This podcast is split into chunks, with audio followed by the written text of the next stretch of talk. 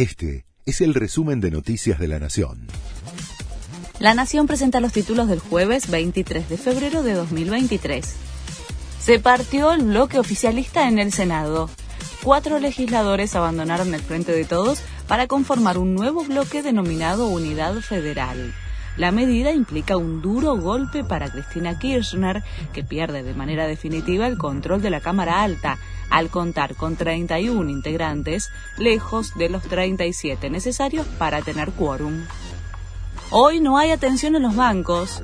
La medida de fuerza es por 24 horas, convocada por la Asociación Bancaria en rechazo a la propuesta de recomposición salarial que hicieron las cámaras del sector.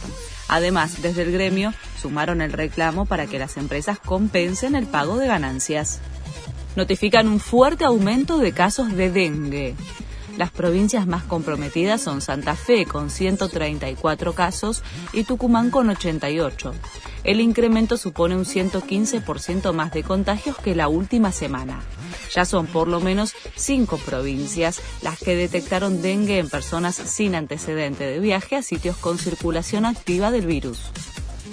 Mirta Legrand cumple 96 años. La diva de la televisión va a celebrar hoy rodeada de familiares y amigos, mientras se prepara para volver a la televisión. Ella misma contó que está en tratativas con el 13 para retomar su clásico ciclo de almuerzos o de cenas con la Noche de Mirta.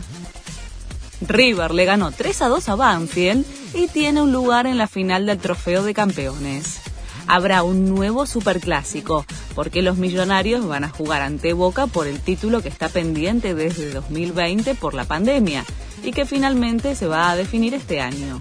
El partido podría jugarse en Córdoba, en mayo o agosto. Este fue el resumen de Noticias de la Nación.